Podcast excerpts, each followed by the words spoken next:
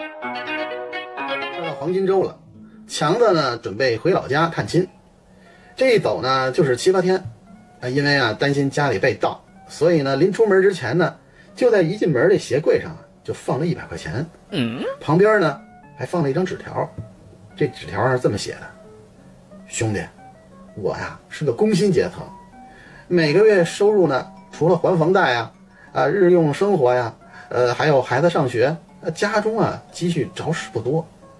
你看现在吧，又流行电子支付，所以我们家呀，现金也不多。家中呢，就两百块钱现金，给您留一百。您来趟不容易，请您笑纳。另外呢，我还提供个信息给您：我们家对门啊，住着一个土豪老板，是一个很有背景的人。过完节呢，强子回到家中。他惊奇的发现，鞋柜上那张一百块钱钞票啊还在。哎，可是他一看，还多了一千块钱，一千一百。What？哎，纸条也还在，不过呢，纸条下面呢多了一行歪歪扭扭。哦吼，这字写的是：中介咨询费，请您小。哎呦我的妈！